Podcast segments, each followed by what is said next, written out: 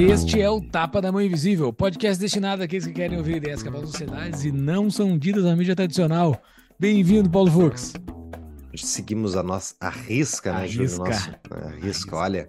Falamos de capitalismo e agorismo, descentralização econômica, transhumanismo e o futuro da humanidade. Se esses temas não são interessantes para você, você está alienado. Exato, o mundo está indo para esse lado. Quer você queira, quer você saiba, o mundo está indo para esse lado. Então, se prepare e saiba sobre esses assuntos. Conversamos com Alexandre Porto, pensador, filósofo e escritor independente. Atualmente está escrevendo um livro que engloba filosofia, economia, teoria e prática libertária e a evolução do capitalismo e tecnologia.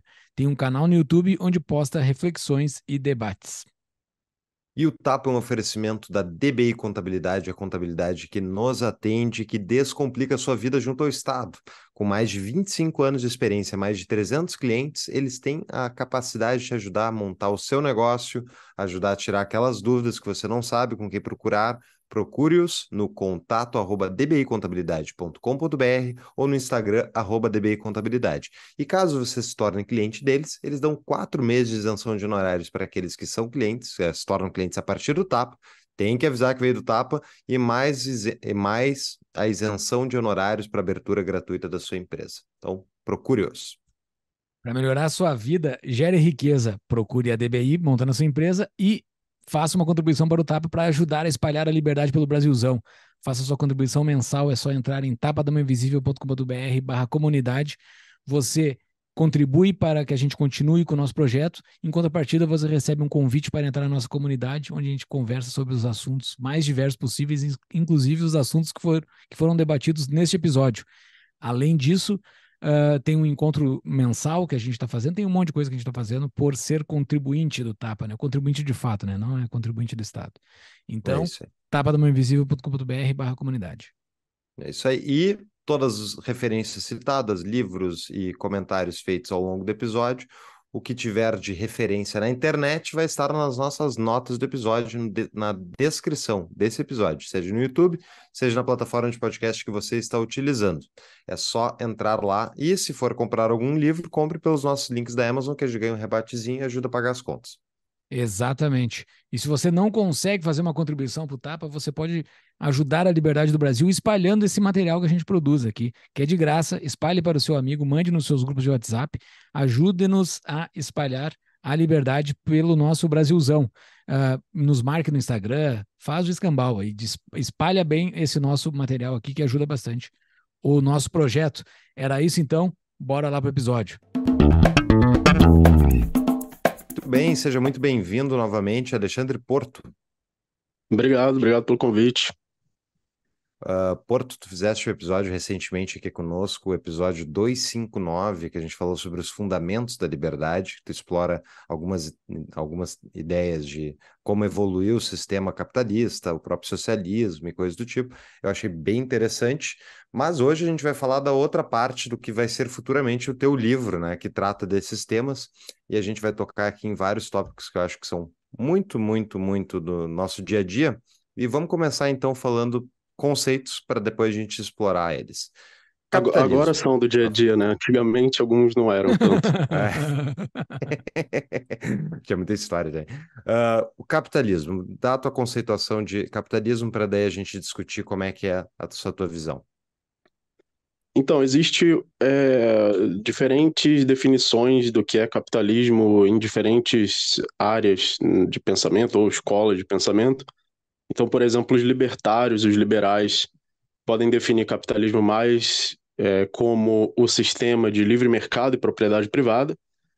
E a esquerda, os marxistas, podem definir capitalismo mais como um sistema de produção, um sistema mais amplo que inclui é, o acúmulo de capital, exploração e uma série de conceitos que vêm aí do marxismo e são mais adotados pela esquerda mas ambos concordam que é um sistema baseado na propriedade privada que permite o acúmulo de capital, o investimento, o empreendimento, o livre mercado.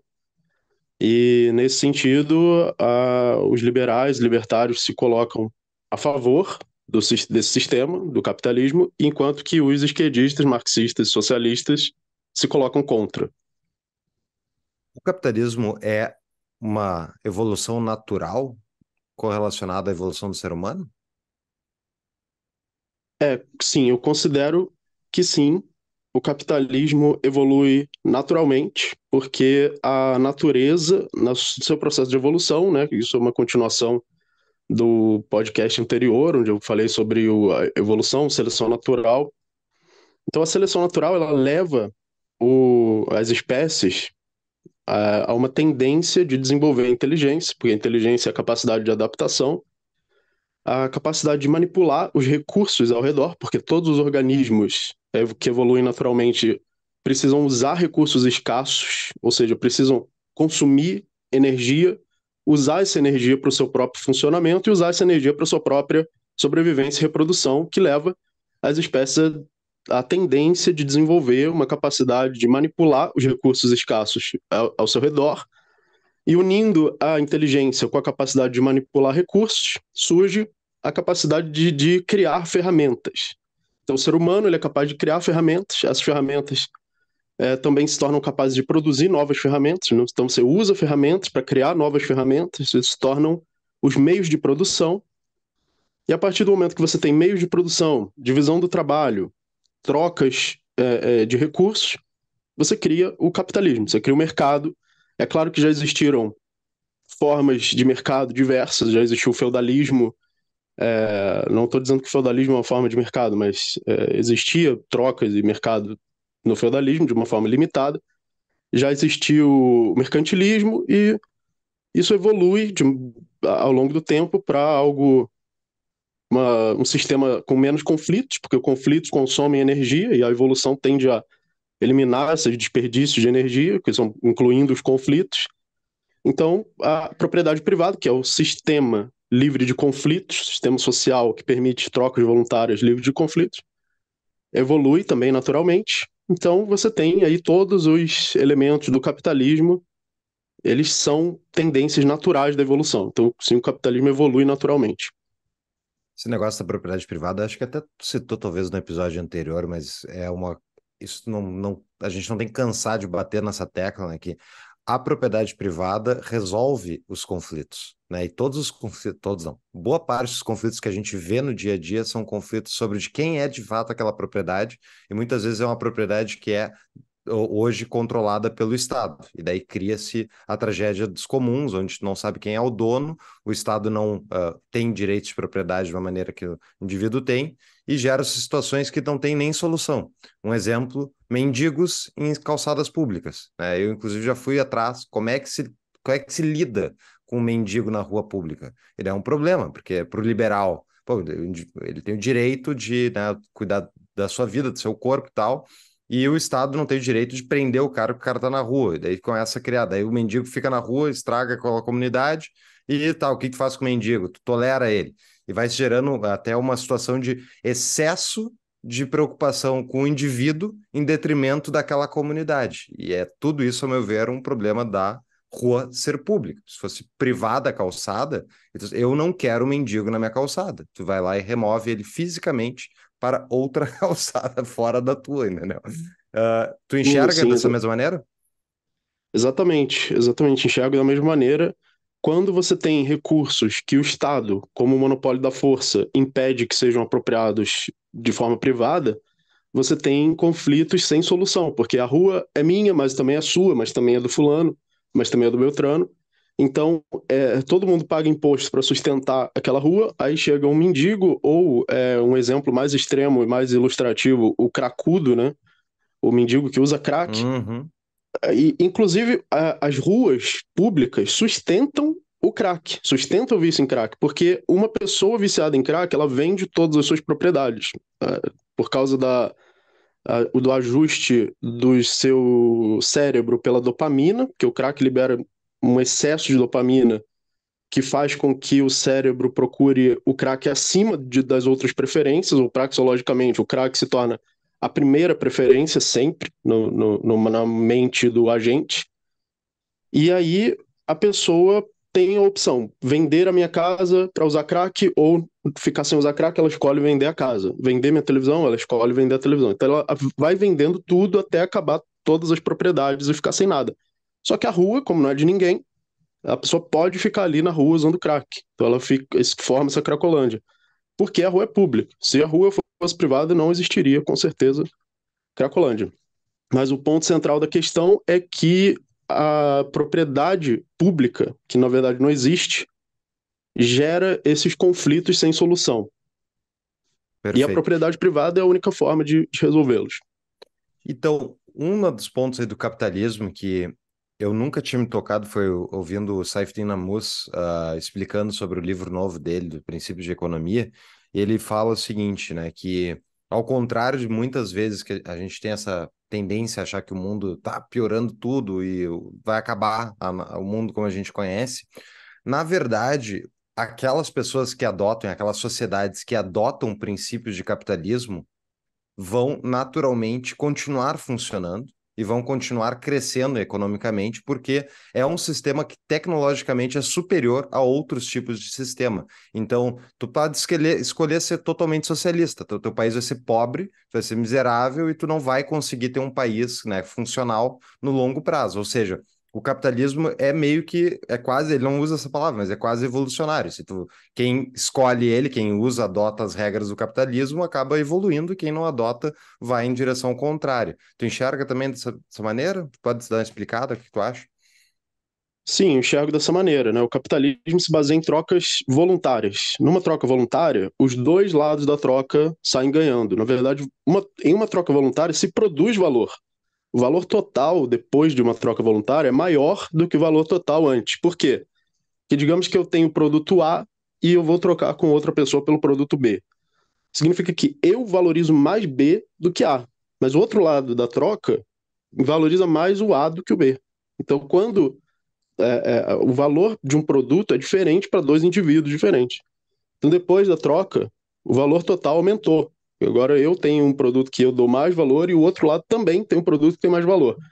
Então, uma sociedade em que as trocas são voluntárias, que é o capitalismo, que é a definição de capitalismo, é o, é o sistema de trocas voluntárias, é, vai, vai resultar em maior valor do que uma em que as trocas são involuntárias, onde o Estado impõe a, a, a alocação de recursos escassos. Essa, essa lógica do, do do capitalismo e do livre mercado que a gente está conversando aqui, ela parece ser bastante lógica, né? A gente, tá, a gente tem o nosso podcast aqui há cinco anos que a gente fala sobre ela. Né? É, para nós é muito lógico, para mim e para o Fux, para as pessoas que a gente conversa aqui, ela parece ser bastante lógica. Uh, por que, que as pessoas não conseguem entender a, a maravilha disso? Não é nem maravilha, assim. É, é, bonito porque uma equação, quando ela fecha, é uma equação bonita, assim. Então, uh, por que, que as pessoas não conseguem ver a beleza disso funcionando? Por que, que amam tanto o Estado e as soluções então, dele? aí, aí eu acho que é devido a um subproduto da própria evolução também, por seleção natural. A seleção natural explica o, a ordem e também explica as limitações dessa ordem, que, na minha opinião, são temporárias. O que, que acontece? A espécie humana ela não evoluiu de uma forma completamente abstrata e lógica e, e matemática, mas ela evoluiu em um certo ambiente. É, então a gente surgiu da, de, uma, de um grupo de primatas que vivia em bando, que tinha um líder, que precisava imitar as outras pessoas. Por quê? Porque na selva nos, nas condições em que a gente evoluiu, não existia escola, não existia universidade, não existia linguagem escrita, não, você não estudava sobrevivência e reprodução. Vamos estudar sobrevivência e reprodução. Está aqui no quadro matéria, sobrevivência, matéria reprodução.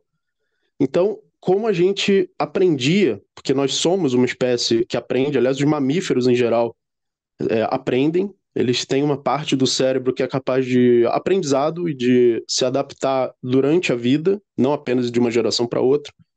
A gente aprende pela seguinte forma: a, o, o indivíduo do meu lado está vivo, enquanto que outros indivíduos da espécie morreram. Significa que se eu copiar o comportamento desse indivíduo que está vivo, eu tenho uma certa chance de também permanecer vivo. quem está vivo se reproduz mais também.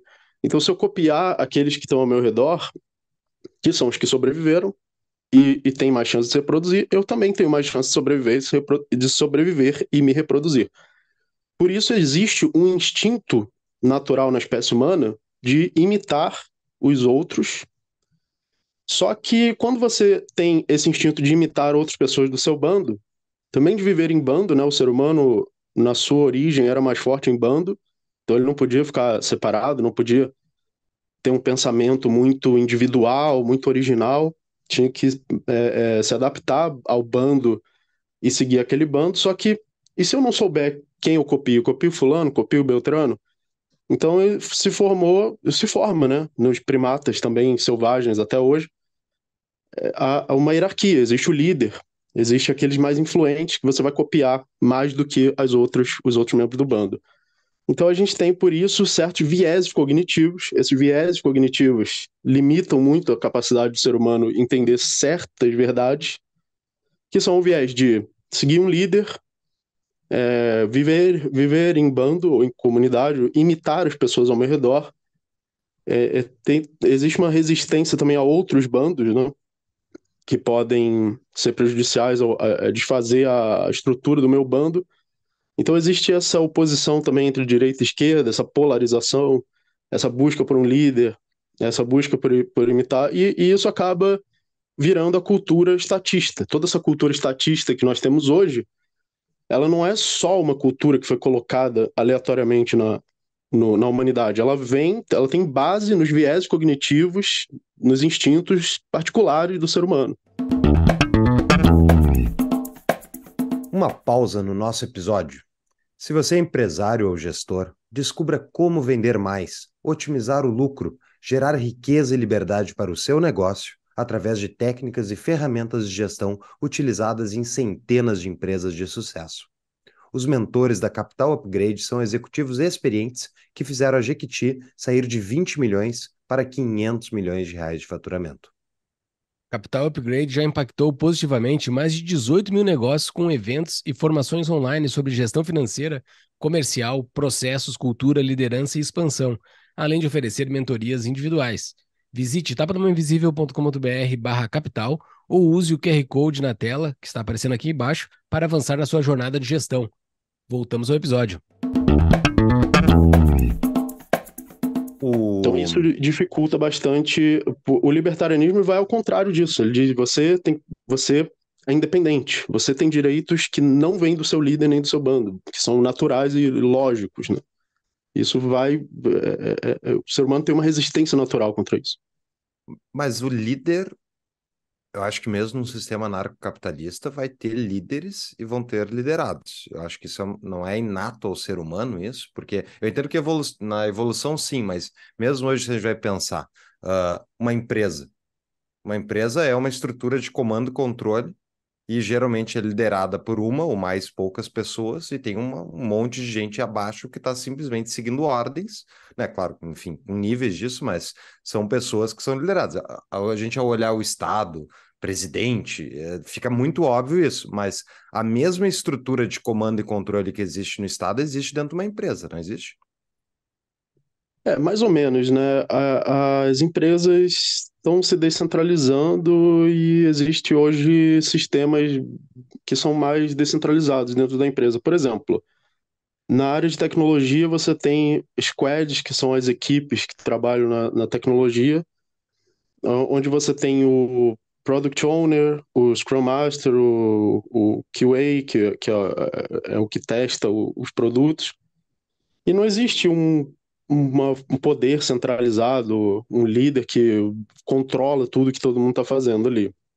Então é meio descentralizado. E o, o, existe um líder técnico, mas aí ele, ele lida só com a parte técnica, então não, não costuma haver na, na estrutura das empresas um líder. E, de certa forma, também, essa liderança que as pessoas procuram, ela se torna até quase religiosa. É, quer dizer, as religiões também, né? Pode-se dizer que elas têm uma base nos instintos humanos. Mas as pessoas, elas têm uma religiosidade política, onde elas buscam um ídolo, um mito, é, é, que, é que elas tratam como salvador, e você vai ver quem é essa pessoa, é uma pessoa qualquer, burra, que mal sabe escrever, mal sabe ler, e as pessoas transformaram aquilo ali num ídolo de uma, de uma forma quase mística, religiosa. Mas não é Quer só dizer, na ela. Desculpa, mas não é só na, na política. Tá, na empresa, por exemplo, tem o squad, ok, justo, mas ainda assim tem um dono, tem um cara que contratou o projeto, tem um cara que, tá, que é dono da empresa e literalmente vai determinar as regras de funcionamento da empresa, seja squad, seja outro. E se tu sai da demitir parte. o squad. Ele pode Pode demitir o squad inteiro. E a- do lado de fora, tu tem os, os atores, o- os atletas, que são pessoas idolatradas por causa dos seus feitos e tal. E tem gente que segue. Tem os influenciadores hoje nas redes sociais. Quem é que tu segue? Daí o que, que o cara fala? Daí as pessoas olham, bah, o cara tá dizendo isso, eu vou seguir porque o cara sabe. Então, é tipo, é a mesma estrutura hier- hier- eh, hierárquica, não? É, existe, existem todas essas estruturas hierárquicas, né? Mas por outro lado, existe o cancelamento, essas pessoas podem ser canceladas facilmente. O dono de uma empresa pode falir? Se ele não oferecer o que o mercado quer, ele pode falir, ele pode ser é, cancelado economicamente, financeiramente pelo mercado, enquanto que um líder político ele já é um líder mais pela força, né? E o líder de um bando de certa forma, é, provavelmente também funcionava pela força. Bandos de primatas, bandos de bonobos, por exemplo, eles entram até em guerra, né? Você tem um bando numa, num certo território, outro no outro e entram em guerra, né? Então eu acho que essa, essa estrutura básica, esses elementos básicos do Estado são instintivos do ser humano. É, na Idade Média você tinha bandeiras, castelos, exércitos, guerra, até hoje, né? Tem gente se vestindo de templário indo para Paulista. É... então, o ser humano é muito atiçado por esses certos instintos de bando, né? Deixa eu, deixa eu fazer um advogado do diabo, literalmente, aí, que eu vou defender o Estado agora. O... Mas essa organização chamada Estado, vamos chamar de Estado essa coisa toda que tem aí, embora tenha várias definições, mas o aglomerado todo vamos chamar como Estado. Uh, ele tem os seus benefícios versus o que não era ele antes, né? Ele é uma evolução da sociedade ele chegou até isso hoje como uma melhor solução que a sociedade encontrou. Por exemplo, e pegando o, o Estado democrático liberal, que é esse que o Ocidente vive, praticamente, Estados Unidos, Europa, alguns lugares da América Latina, uh, esse, esse, esse a OCDE, o padrão OCDE. Isso foi a melhor coisa que se chegou até então, né? Então, assim, uh, ele é ruim, mas ele faz parte de uma evolução, porque antes dele, sem ele, é China, Rússia ou, ou coisa, ou coisa pior, né? Ele, ele tem esse, esse grau de evolucionismo? É, pode-se dizer que o Estado surgiu de uma necessidade de um bando é, de indivíduos se unir, porque eles podiam ser é, comidos por um predador, eles podiam morrer de frio, é, de, uma, de uma série de coisas. Ser atacado e, pela tribo do lado? Ser atacado por outra tribo, a atividade em grupo também era importante para coletar recursos. Então, é, é, eu acho que veio disso. Depois se, se tornaram também. Você tem uma fortaleza, então uma muralha essa questão geográfica de você construir uma muralha para se, se proteger de invasores. Isso também deve ter sido útil, não tinha como fazer isso sem uma centralização de poder, porque você tem ali o exército e tem o rei e tudo mais. E aí muitas, muito disso se tornou vestigial nos dias de hoje, porque a biologia humana ela evolui numa escala de milhões de anos. E a civilização ela acelerou sua evolução de certa forma, em que ela evoluiu em muito pouco tempo. Então, a biologia não pode acompanhar essa evolução da civilização. Nós ainda temos uma biologia lá é, é atrasada e uma civilização que evoluiu muito na frente. Uma civilização que se acelerou e evolui. Hoje, passam 100 anos e o mundo já mudou completamente, o mundo não é mais o mesmo. Mas para o DNA humano, 100 anos não é nada. O DNA não mudou nada. É a mesma coisa. Então a gente está desatualizado biologicamente. O nosso DNA atual foi feito para viver no, lá no, numa civilização primitiva, não na civilização de hoje. Então a gente meio que se força. A gente é preguiçoso, por exemplo, a gente não tinha muitos recursos, então a gente tinha que descansar muito, é, esperar a hora certa. Quando estava chovendo, agora eu vou dormir porque está chovendo, não posso caçar. Então o que, que a gente faz? As bebidas mais consumidas do mundo são chá e café, estimulantes, porque nós somos naturalmente preguiçosos e hoje, numa civilização capitalista, a gente tem que trabalhar oito horas por dia. Então a gente se adapta, a gente cria meios de se forçar a viver dentro do, da civilização atual capitalista, mas a nossa biologia está desatualizada. E a gente vê esses grandes movimentos culturais, política e, e etc., que são uma manifestação ainda desses instintos é, do passado. Bom, a gente evoluiu então desde esse início do capitalismo e é especialmente interessante pensar que o mercantilismo, a visão mercantilista de que tu tinha que acumular ouro dentro das tuas. Da, bom, a, o Estado tinha a responsabilidade de acumular ouro dentro da sua jurisdição, né? Isso, isso se desapareceu. Eles não querem nem acumular, mas só acumulam dívida. Mas, uh, naturalmente, os países caíram fora do mercantilismo e foram adotando o capitalismo. Agora, o parasita cresceu junto, e como é que tu enxerga hoje, Porto, em relação a esse parasita? Eu, obviamente, estou me referindo aqui ao Estado. Uh, Sim. Tu enxerga que o Estado naturalmente vai, tipo, digamos que eles chegam num endividamento muito elevado, que já além do que está hoje, leve para uma crise completa, se resetem os saldos financeiros aí mundo afora, um monte de problemas financeiros, os países vão ter que fazer alguma coisa, os países, os líderes políticos dentro dos países vão ter que fazer alguma coisa. Tu acha que tem o risco da gente cair numa socialização maior global? Ou isso vai nos jogar automaticamente de volta para uma, uma economia de mais livre, com menos intervenção estatal, simplesmente por uma questão evolucionária que nem a gente estava falando no início? É, eu acho que existe uma corrida dialética, uma corrida dialética, é um termo, acabei de inventar agora esse termo, Ué, entre a, a descentralização e a centralização. Então, você tem o tecno-capital, né, o capitalismo mesclado com a tecnologia, ele evolui exponencialmente, ele evolui cada vez mais rápido. Então, o Estado, apesar de ele roubar mais, é, também produz-se muito mais, e expo exponencialmente mais. Então, pode ser que não chegue essa crise, né? Porque mesmo que o Estado roube, ah, o Estado está roubando muito mais e muito mais, só que também se produz muito mais e muito mais por causa da tecnologia e a, a, a evolução do próprio mercado, dos meios de produção, da indústria, que se retroalimentam mutuamente. E você tem os dois lados, do lado descentralizado disso, que é o lado das, por exemplo, criptomoedas, que estão crescendo exponencialmente também em valor, o lado das redes descentralizadas, como por exemplo hoje você já tem redes sociais descentralizadas, você tem o Library, é, que é uma rede de vídeos, inclusive descentralizada.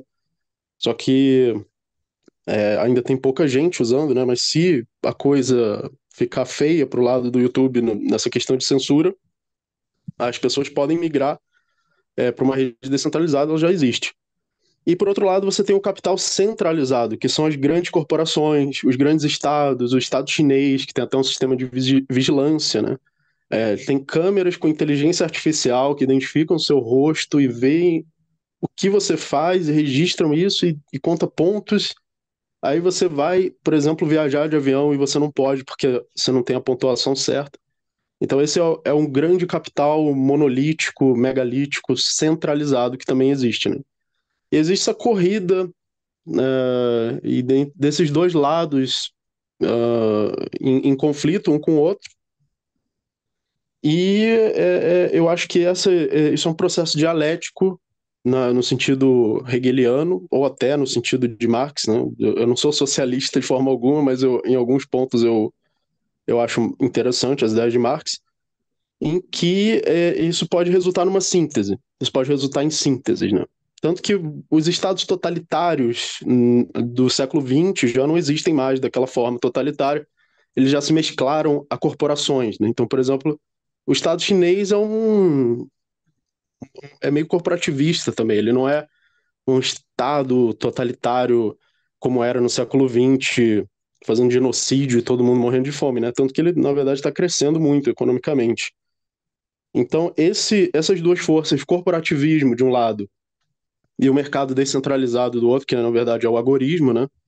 São, para mim, os dois lados do capital, as duas faces do capital, hoje, né? no momento, no, na etapa atual da evolução do capital. Uma pausa no nosso episódio. Quer mais liberdade e menos impostos? Conheça a CETI.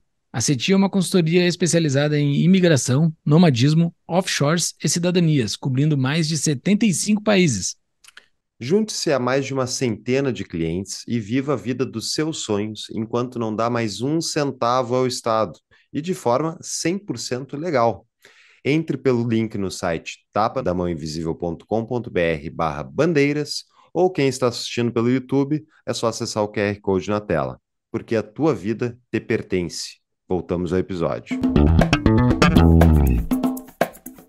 Citou o caso do, do Estado chinês, né, liderado pelo Partido Comunista Chinês, o PCC. Eles, eu tenho uma, eu sou um contrarian em relação à China, porque a China, uh, fa pelo fato deles com, trabalharem com um Estado totalitário, uh, eles não permitem que a sociedade civil consiga se relacionar de maneira, uh, digamos, livre. Né? Então, especialmente quando a gente está falando aqui de contratos, de uh, negociações, de sociedade, de organizações civis e coisas do tipo, que são camadas que unem as pessoas além do Estado, essas instituições sociais, elas são inibidas de funcionar. E uma, uma consequência clara disso é, por exemplo, o sistema legal onde se tu tem um sistema legal que, além de estatal, ele é subordinado a interesses partidários, isso impede o funcionamento de um mecanismo de correção do sistema de propriedade privada, que geralmente pode levar a conflitos e tu precisa de um juiz. Esse juiz não precisaria ser estatal, ao meu ver, mas tu precisa de um juiz para arbitrar. Quando tu tem essa, essa, esse juiz subordinado a um partido e a interesses de um partido, impede-se de tu criar uma relação voluntária, contratual, uh, mais sólida na sociedade civil. Isso, ao meu ver, impede essa sociedade de atingir, por exemplo, um nível de desenvolvimento que tem, por exemplo, nos Estados Unidos.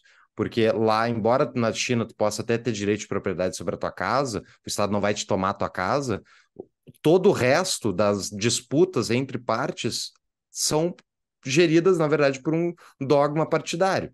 E isso impede tu de ter um desenvolvimento econômico muito grande, entendeu? Então, se eu fico pensando, se eu olho a China, me lembra como é que era a visão das pessoas sobre a União Soviética. Eu não tava, eu não tava, não era adulto na época, tá? Quando caiu o muro, mas, tipo, lendo sobre, o pessoal falava: não, bah, a União Soviética vai dominar, vai ganhar dos Estados Unidos, ela vai virar a maior potência da face da Terra. E planejamento central não funciona, não vai funcionar na China, não vai funcionar na União Soviética, não vai funcionar em lugar nenhum. Então, assim, me parece que, embora eles deem espaço para produção privada, eles ainda assim subordinam essa produção privada ao interesse partidário. Tu enxerga que é sustentável, por exemplo, o sistema do PCC por longo prazo? É, claro que é horrível, né? Acontece coisas horríveis na China, né? É, os seres humanos é, são tratados muitas vezes como propriedade do Estado.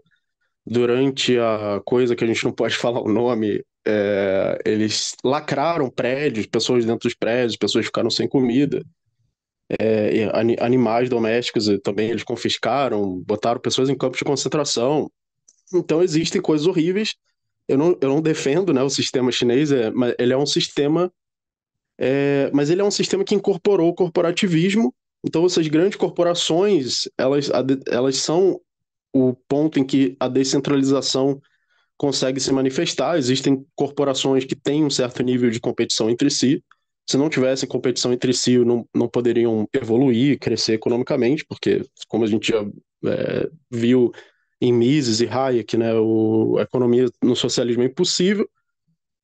Mas o ponto em que a gente está na evolução hoje é dessa, dessas grandes corporações, de um lado, que é melhor do que os estados totalitários do século XX, né? Pelo menos a gente não vai ter milhões de, de genocídios, né, como existiu no século XX, e, e no corporativismo a gente tem alguma. É, é, é, como os esquerdistas podem dizer, assim, ou, ou, pessoas que não são totalmente libertárias podem dizer: é, o capitalismo não é, não é bom, mas é o melhor que, que existe hoje, né? A gente sabe que um sistema, por exemplo, anarcocapitalista, onde cada indivíduo trocasse entre si, seria superior a isso, mas é, por, algum, por algumas razões não é tecnicamente possível hoje o sistema anarcocapitalista. Você tem vulnerabilidade, por exemplo, a Liberland, né, que é, foi uma tentativa de criar um território quase anarcocapitalista ou minarquista, o Estado chegou lá e tomou a Liberland, porque ele já tem esse domínio do território e eles não conseguiram estabelecer né, esse domínio. Então, a, a, grande vantagem do corporativismo, eu digo vantagem não ética, mas evolutiva, né, é que eles têm a capacidade de se estabelecer num território e é, produzir crescimento econômico dessa forma. Do outro lado, você tem não o anarcocapitalismo, mas o agorismo. Você tem o mercado descentralizado que usa tecnologias descentralizadas e principalmente a criptografia, né? Tanto que existe um movimento criptoanarquista que baseia sua visão da, da liberdade na criptografia, especificamente. Então você tem criptomoedas, é, comunicação descentralizada em redes criptografadas, a própria internet, a própria internet com, com vídeos, com YouTube, com TikTok, permite uma comunicação que não existia antes. Né? Então você tem essas duas faces da moeda hoje, né? O, a, o algoritmo e o cripto, baseado em criptografia e o corporativismo. Define e... o algoritmo para nós antes, é, pode ser, Júlio. Pode ser. Então, o algoritmo, ele seria, é, esse, esse termo foi cunhado pelo Samuel Edward Konkin III, que é um pensador da escola austríaca é, que ele concorda com a, com a ética libertária, ele é um libertário, concorda com a ética de propriedade privada, é, só que ele propõe um meio de implementar essa ética da propriedade privada através do, do, do que ele chama de contra-economia. Contra-economia seria é, é, formas de mercado que não estão vulneráveis à interferência do Estado. Então, por exemplo, uh, aquele mercado que não paga imposto, que não tem, que não é regulado, que não é controlado pelo Estado, seria uma prática de agorismo e de contra-economia. É, mas desde que seja ético, né? O, mercados antiéticos já não são agorismo. O agorismo ele se baseia na ética de propriedade privada e, de fato, é, é, essa é a real implementação do libertarianismo hoje no mundo. Porque muita gente diz, ah, anarcocapitalismo não existe em lugar nenhum, nenhum território é anarcocapitalista, mas é, é, o agorismo é uma, é uma coisa que existe, que é real. É, redes agoristas são reais e, é, e ele vai numa direção contrária ao território. Ele é, está evoluindo numa direção de não depender de territórios. Então você tem, por exemplo, criptomoedas. Elas não dependem de território, elas não estão localizadas no território. Para eu viajar de um país para outro, e levar comigo meus bitcoins, eu não preciso colocar eles na mala, não preciso colocar eles no bolso. É, eles não estão fisicamente é, é, localizados. Né? Então, por, por esse motivo, e pela criptografia ser invulnerável à força do Estado, o algoritmo consegue uh, uma certa invulnerabilidade ao Estado. Então, ele consegue se, é, se destacar desse, desse cenário corporativista e, estatista. Com, esse, com essa evolução do Estado que ocorreu, chegou até hoje onde nós estamos, com o problema do ser humano ser um, um, um corpo que não evoluiu, que está parado na evolução há não sei quantos milhares de anos, uh, mas a gente avançou na civilização, né? O corpo não evoluiu, a biologia humana não evoluiu, mas a civilização evoluiu. Tanto é que muitas das soluções que o Estado moderno nos trouxe, hoje elas não, elas não são mais viáveis. Ele, boa parte das soluções que o Estado está nos integrando está por inércia, né? Porque só não apareceu coisa melhor. Vide moeda, né? Apareceu uma moeda superior à solução de moeda do Estado, que era até era a melhor solução até então. Uh, se foi, já não tem mais função a moeda do Estado. Uh, com essa tecnologia. Isso é a tecnologia que está fazendo isso? O que, que, é? Porque os, quem está fazendo a tecnologia é esse ser humano que a tripa não evoluiu. A tripa é a mesma de, de milhões de anos atrás. É o, é o, é o mesmo. É o mesmo cara que estava quebrando pedra há milhares de anos atrás. Sim, sim. Foi ele É, que então, fez, né? Foi ele que fez. O da, onde que vem essa melhoria se o cara é, biologicamente não evoluiu? É, na verdade, é, é, a tecnologia ela vem do, da evolução em si, né? V- Pode-se dizer que certas coisas que existem não foram criadas por ninguém, mas mesmo assim elas estão aí na humanidade. Por exemplo, a linguagem. Ninguém criou a língua portuguesa, ninguém criou a língua inglesa. Foram pessoas emitindo alguns sons. Alguns sons eram repetidos, eram reproduzidos, alguns sons foram é, é, selecionados pela seleção natural porque eles ajudaram a espécie a, a sobreviver e se reproduzir. Depois de milênios trocando sons e, de, e esses sons modificando gradualmente, você tem a língua portuguesa. Então a, a- a tecnologia também.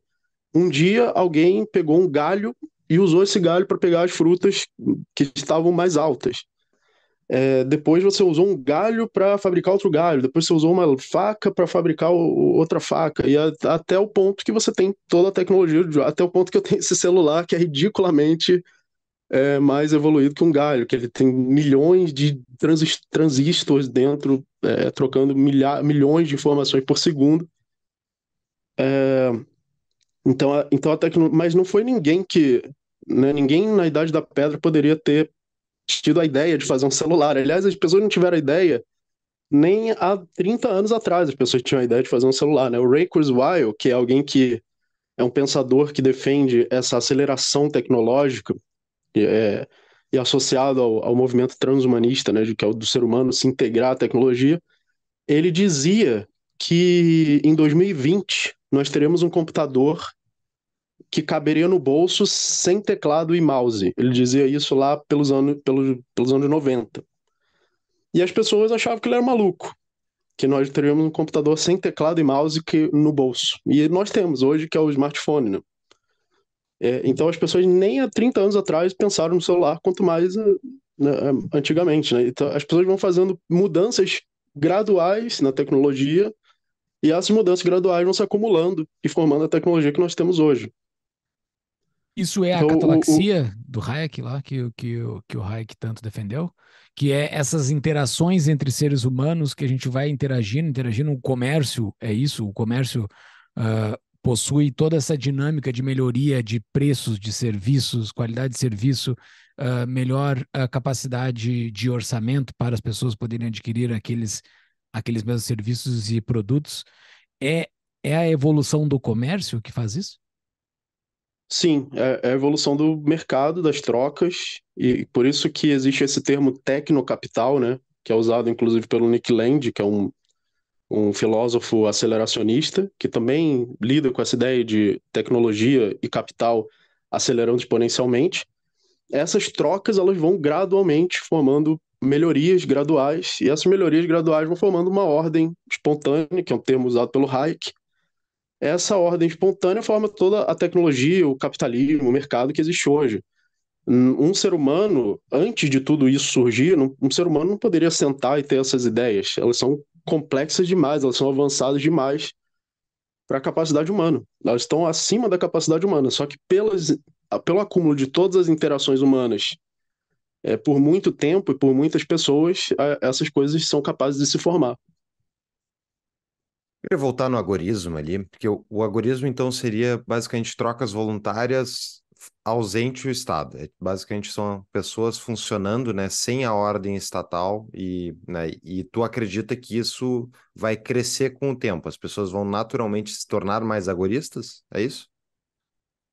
Sim, eu, com certeza eu acredito que o agorismo vai crescer, é, porque por, pelo simples motivo de que ele é mais eficiente. É um mercado que não é, sofre interferência do Estado é mais eficiente do que algum que sofre interferência do Estado. Né? Então você tem, por exemplo, as criptomoedas é, cresceram muito de alguns anos para cá e elas continuam crescendo, né?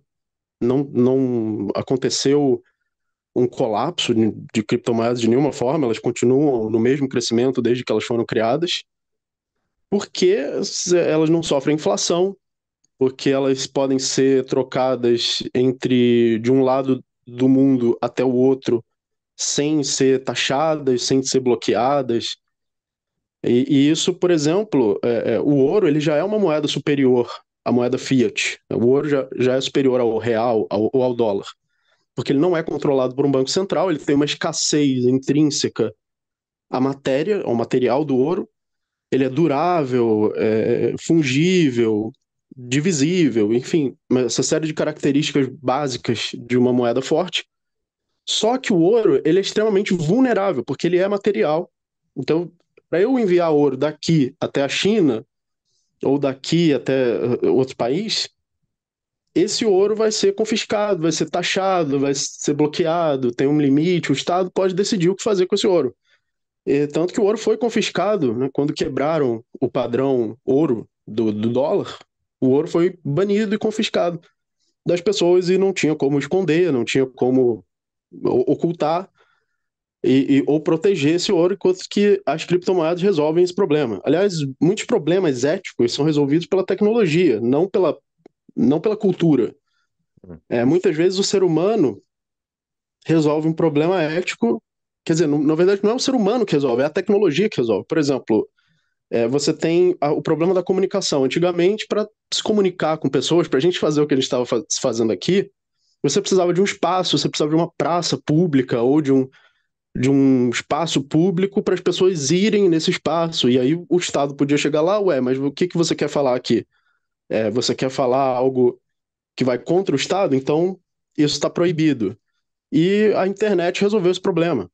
É, você tem o problema da, dos canais de TV, que são concessões estatais, porque só existem algumas faixas de, de TV, algumas uhum. frequências, e eles têm que controlar essas frequências. A internet chegou, pronto, agora você pode ter milhões de canais que não tem limite. Então a tecnologia resolveu muitos problemas éticos antes do ser humano. Antes do ser humano conseguir resolver isso pela civilização, pela cultura, pela civilização criada por ele próprio, veio a tecnologia como uma força, uma mão invisível, uma força externa que resolveu. Uma pausa para um rápido anúncio. Quer morar no exterior? Está interessado em fazer a sua segunda nacionalidade ou procura auxílio com um visto? Procure a Imigrar-me, a nossa parceira especializada em direito internacional, que oferece suporte completo ao imigrante.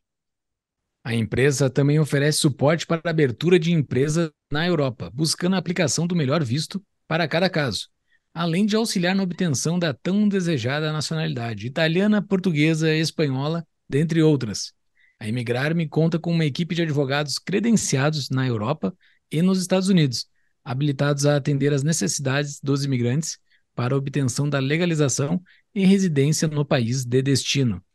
Entre no site do descritivo do episódio, tapadamainvisível.com.br barra emigrar-me, para pegar o WhatsApp da empresa. Ou quem está nos assistindo no YouTube, pode usar esse QR Code que está aparecendo aqui embaixo. Voltamos ao episódio. Mas o nosso corpo físico está numa jurisdição controlada pelo Estado, onde existe CPF, onde existe CNPJ, existe a possibilidade do Estado te autuar, te prender, te coagir.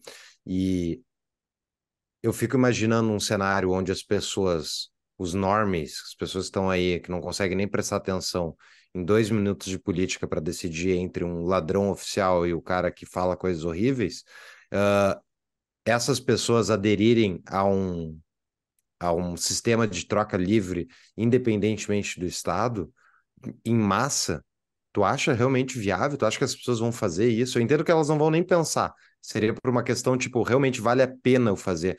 Mas esse vale a pena depende do custo de oportunidade. Esse custo de oportunidade é o quanto tu está sendo massacrado pelo sistema para continuar dentro do sistema completamente.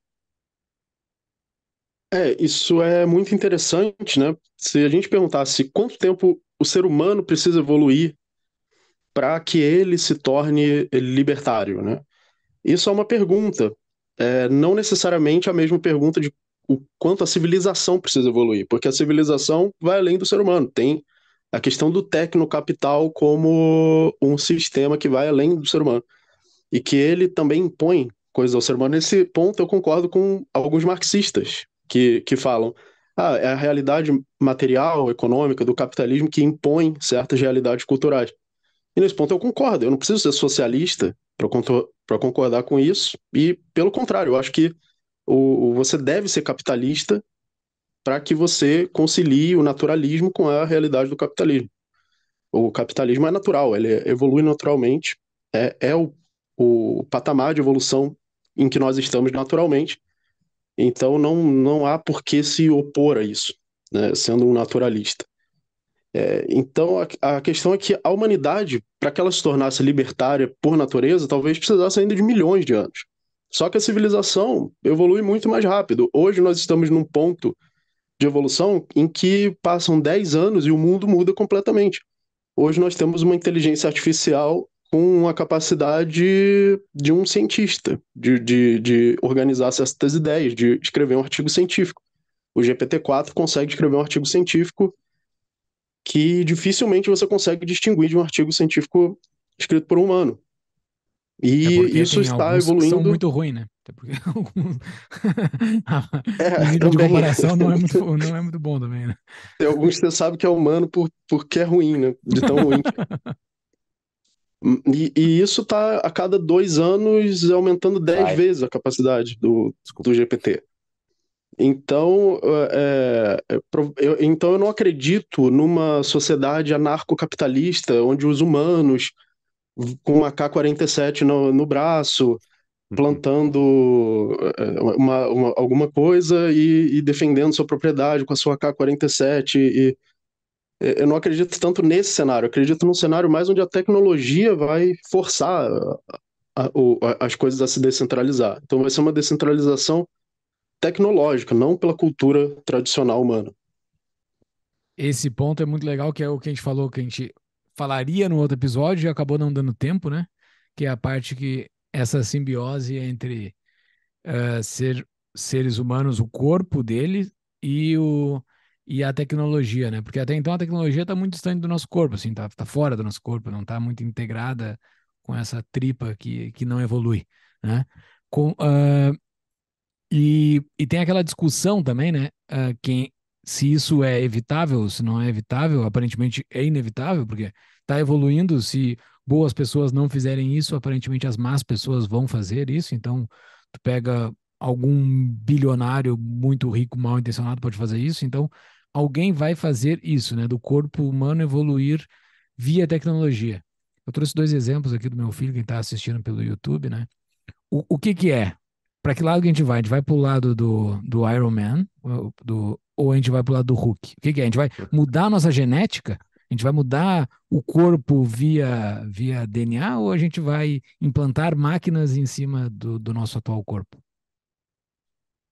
É, acho que as duas coisas e as duas coisas vão se tornar é, indistinguíveis uma da outra, né? Tanto que você tem no Blade Runner, você não tem essa distinção. Os androides são são biológicos, eles são biológicos também que são androides.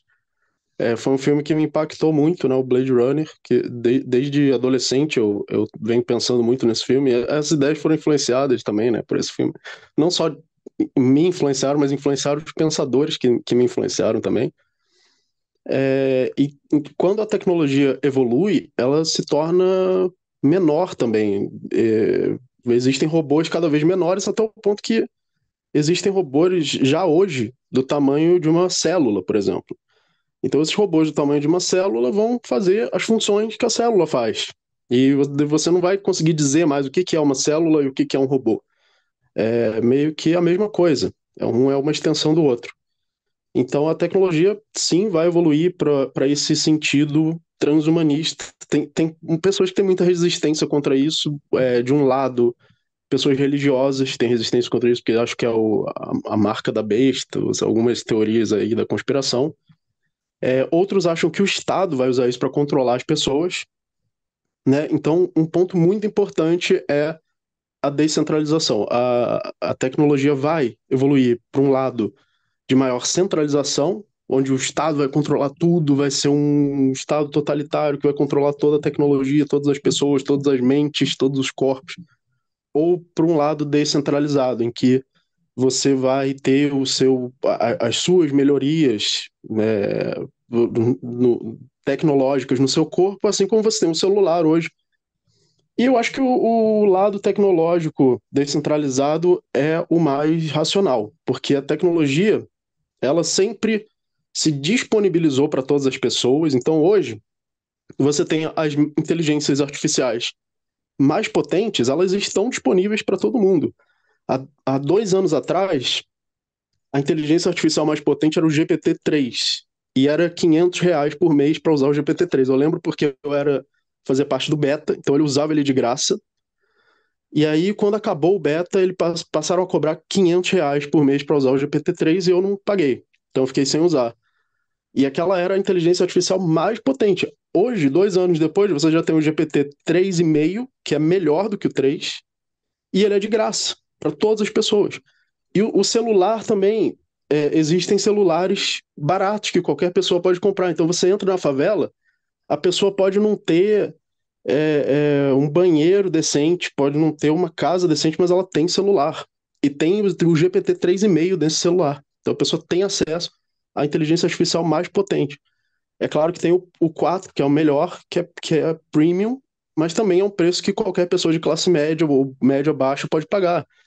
É, por quê? Porque grandes corporações, com grande concentração de capital, que produzem essas tecnologias, querem lucrar com isso. E a melhor forma de lucrar é disponibilizar isso para as pessoas por um preço que as pessoas possam pagar.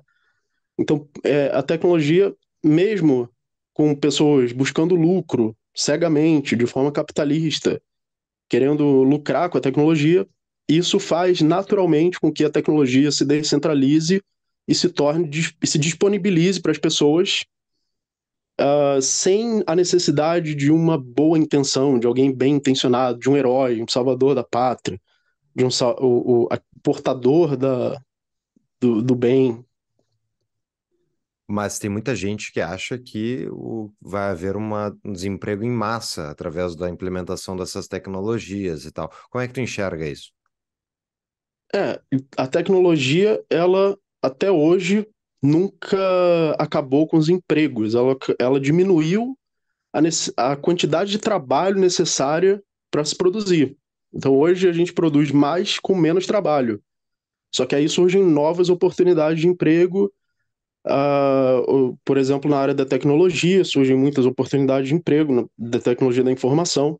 Tecnologia, em geral, é uma questão de transmissão de informação, e abstraindo isso para o naturalismo, né? A evolução por seleção natural, em geral, lida com informação. Genes são informações, ferramentas são informações, tecnologias são informações.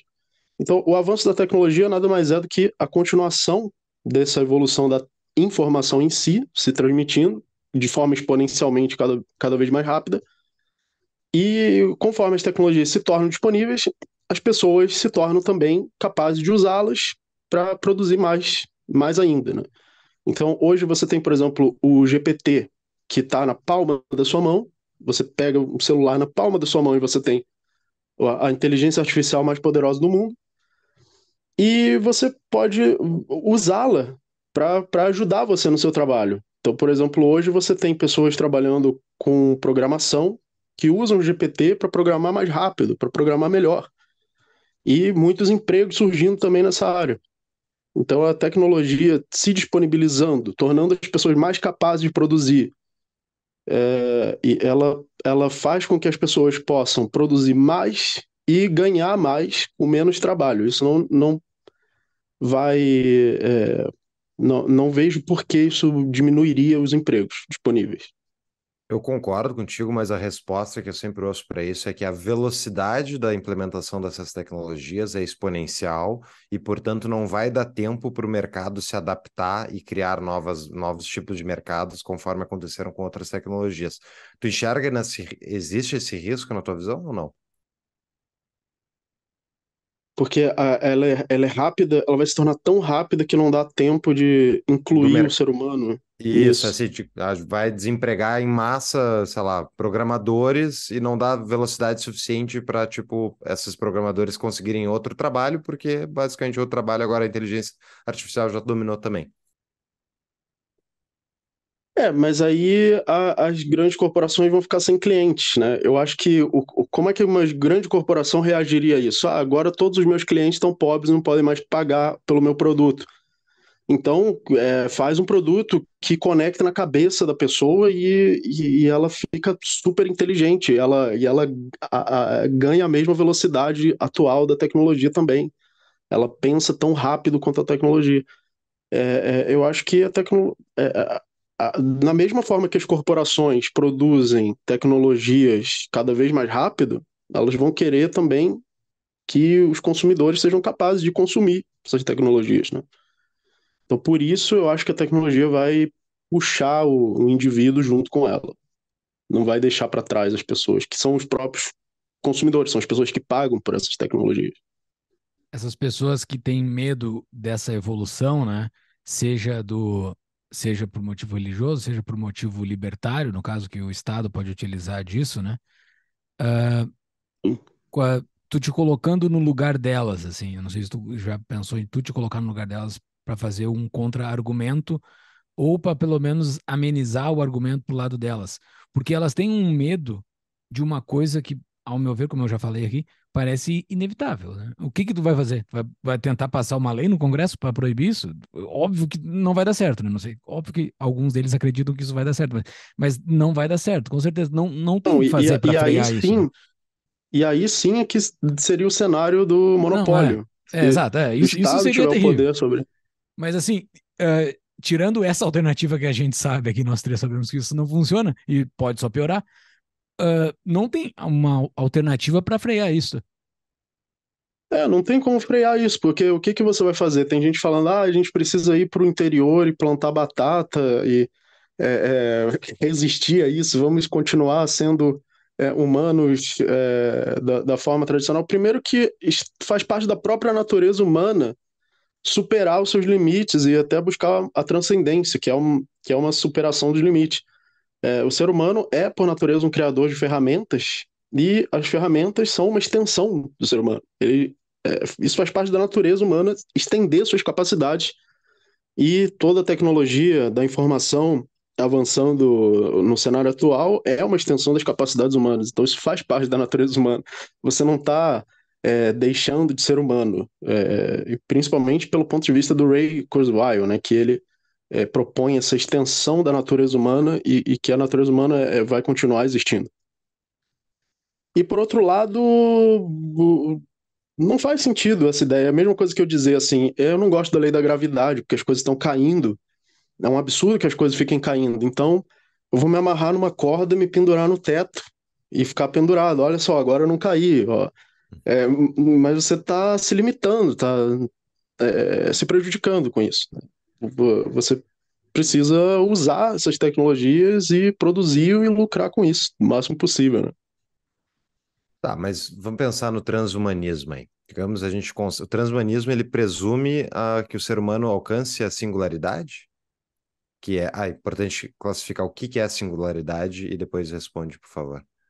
É, é, essa ideia de que a tecnologia evolui aceleradamente é, resulta na ideia de singularidade, porque como a tecnologia, digamos assim, é, que você conte o tempo entre dois paradigmas tecnológicos. O tempo entre a invenção da agricultura e a invenção da prensa e a invenção da, do, de outras tecnologias importantes da indústria. Do rádio. É, do rádio, do, da internet.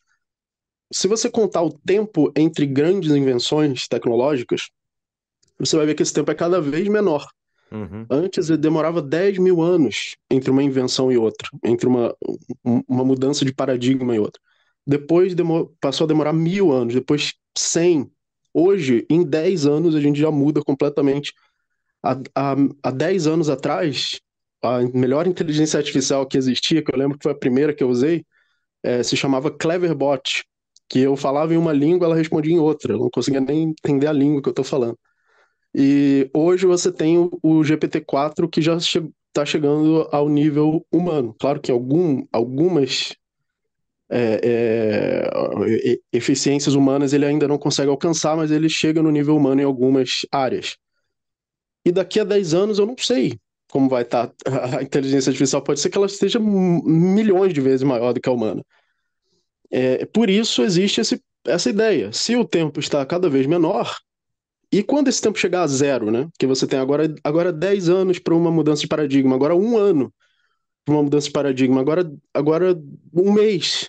E quando esse tempo chegar a zero? Então, é esse momento em que o tempo entre uma mudança de paradigma e outra chegar a zero é o que é chamado a ideia de singularidade tecnológica. Porque é, que essa ideia vem da matemática e da física. Né? A física pegou emprestada ela da matemática para colocar no centro de buracos negros e também no centro do Big Bang, que é um, um ponto ali do espaço-tempo em que a energia, é, a densidade da energia tende ao infinito. Na matemática, é um ponto que, de uma função que tende ao infinito. E na questão tecnológica, é um ponto da, da história da tecnologia em que a eficiência tecnológica tende ao infinito. Ou, se, se não tende ao infinito, tende ao, ao máximo fisicamente possível, né?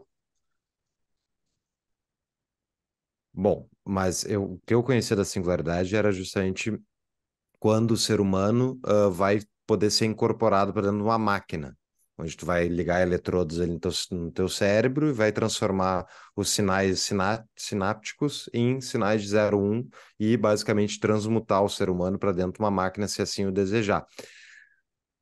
Uh, se acontecer isso, é bom, primeiro os religiosos aí, que nem o Júlio, vão ficar de cabelo em pé. Eu, eu não tenho ver. cabelo mais. Já não, não vai ter mais nenhum. Os cabelos estão indo embora. Mas se acontece isso, uh, é até difícil de pensar e se conceituar como é que seria uma sociedade humana, porque tu poderia estar com a, a tua consciência, poderia estar em todos os lugares da face da Terra onde tiver um sinal uh, eletrônico. Tu enxerga que, por exemplo, essas disputas ideológicas iria acabar, seria o, o fim do, da sociedade como a gente conhece? Eu imagino que ia ter gente que, tipo, os, os Amish nos Estados Unidos, que iam simplesmente se recusar a se conectar nas máquinas. Mas, inevitavelmente, uma parte da sociedade o faria, e a partir disso, essas pessoas poderiam né, transmutar a própria ideia de morrer. Uh, seria. Não tem nem é tipo é uma cachaça tão grande, não tem nem como pensar como é que seria uma sociedade humana assim. Tu tem alguma ideia sobre isso? É, a gente já teve o ludismo, né, que é quando inventaram as máquinas de automáticas de fazer tecidos. As pessoas que teciam à mão foram lá e quebravam as máquinas, né? Mas foi um, um movimento que durou pouco. É, é, existem pessoas que não assistem televisão e não têm celular por motivos religiosos, mas também são pouquíssimas são uma grande minoria. A verdade é que a grande maioria dessas pessoas é, muito religiosas, elas estão usando aqui todas as tecnologias, elas não estão se privando de nenhuma tecnologia, elas estão usando a, a própria tecnologia para de defender a, a, que a tecnologia é ruim e, e que é, é, o chip da besta, é não sei o quê. Elas estão usando a própria tecnologia para falar isso. Então, quando o, essa tecnologia se incorporar ao cérebro, ou ao olho, sei lá, você é, usa. É, agora eles estão lançando um óculos, né? Eu acho que a maior limitação desse óculos é porque ele é muito feio, né? Ele é, é muito estranho para usar em é público. Por isso, que, por isso que as pessoas continuaram usando celular e não óculos.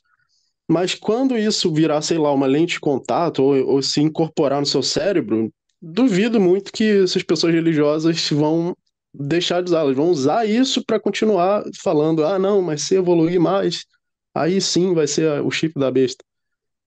Então, na, na prática, as pessoas buscam o maior lucro, a maior vantagem, satisfazer o, o, as suas, os seus desejos, e a tecnologia traz a possibilidade de você satisfazer mais desejos, praxologicamente, de você fazer mais aquilo que você deseja, inclusive para qualquer para as pessoas que são contra tecnologia. Né? Inclusive o capitalismo e, e a tecnologia eles não resistem a, a, ideias contrárias. Você vê, tem o comunismo está aí, corre, correndo solto. O capital não está tentando esmagar os comunistas. A, a, a tecnologia também não está tentando esmagar os, os primitivismo ou, ou, ideias de contrárias à tecnologia. Essa, meio que parece que o tecnocapital não liga para essas ideias. E, tudo bem, você pode ser contra, não, não faz a menor diferença. Uhum. Todo é mundo só... É. Não, só fazer um parênteses que é, isso tudo é, é a coisa que volta ao que tu falou lá no início, que é o ser humano é um bicho preguiçoso e é tudo teoria do mínimo esforço, né? É por isso que a tecnologia vai sendo adotada. Exato, era mais ou é, menos é, isso você, que eu ia falar. Vai lá, vai lá. Se você pode agora mandar a mensagem pela, pela, pelo cérebro, você não vai tirar o negócio do bolso e abrir e ficar abrindo e digitando. Você vai O- se incorporar a isso. o, o avanço da tecnologia ele é tão forte e que torna que quem adere àquela tecnologia possui ganhos econômicos com aquilo, né? Talvez aqui todo mundo deve ter algum tio, algum parente maluco que não queria usar celular. Mas não tem, cara. Chega um determinado ponto que tu tem que usar. Tu vai ficar o quê? Tu vai ficar afastado de toda a tua família, tu não vai falar com ninguém, tu não vai fazer negócio pelo WhatsApp, tu não vai, sabe, não vai te conectar com o mundo. Não tem, chega um determinado ponto que não tem muito o que fazer, né? É, e eu acho que essas novas tecnologias vão mais ou menos para isso, porque quem não aderir a elas vai ter um nível de vida muito precário, né? É, não vai ter rentabilidade, vai ser uma pessoa à margem da capacidade de gerar ah, renda suficiente para tocar a vida no, no decorrer de um mês. Tu precisa daquilo, Seu- porque senão. Vai ser o Sim, é verdade. E- essa própria necessidade. Não, vai ser um Amish, vai ser um Amish, vai ter que dar um jeito de viver. O um Amish. cracudo. É. Ó, desculpa. Sim, essa própria necessidade meio que força a pessoa. É, vo- você precisa ganhar dinheiro, você precisa pagar as contas, você precisa comer, e a tecnologia pode permitir você fazer isso. Então a pessoa adere, né? Ou, ou você precisa mandar mensagem para fulano, beltrano, cicano, e é mais fácil mandar se você usar esse meio aqui de, de comunicação. Então a pessoa usa. E, o, e a inteligência artificial? Ah, hoje ela é uma inteligência artificial, ah, não sei, é, é General AI, a outra é geral e a outra não é específica, né? Mas basicamente a ideia de que a inteligência artificial geral seria uma que ela, ela basicamente ela é como se fosse sen- senti, é, sentient, é, é consciente, né? Como se ela fosse capaz de Sensitiva, tomar- talvez. Não, acho que é, é consciente. Talvez Consciente. seja, sei lá.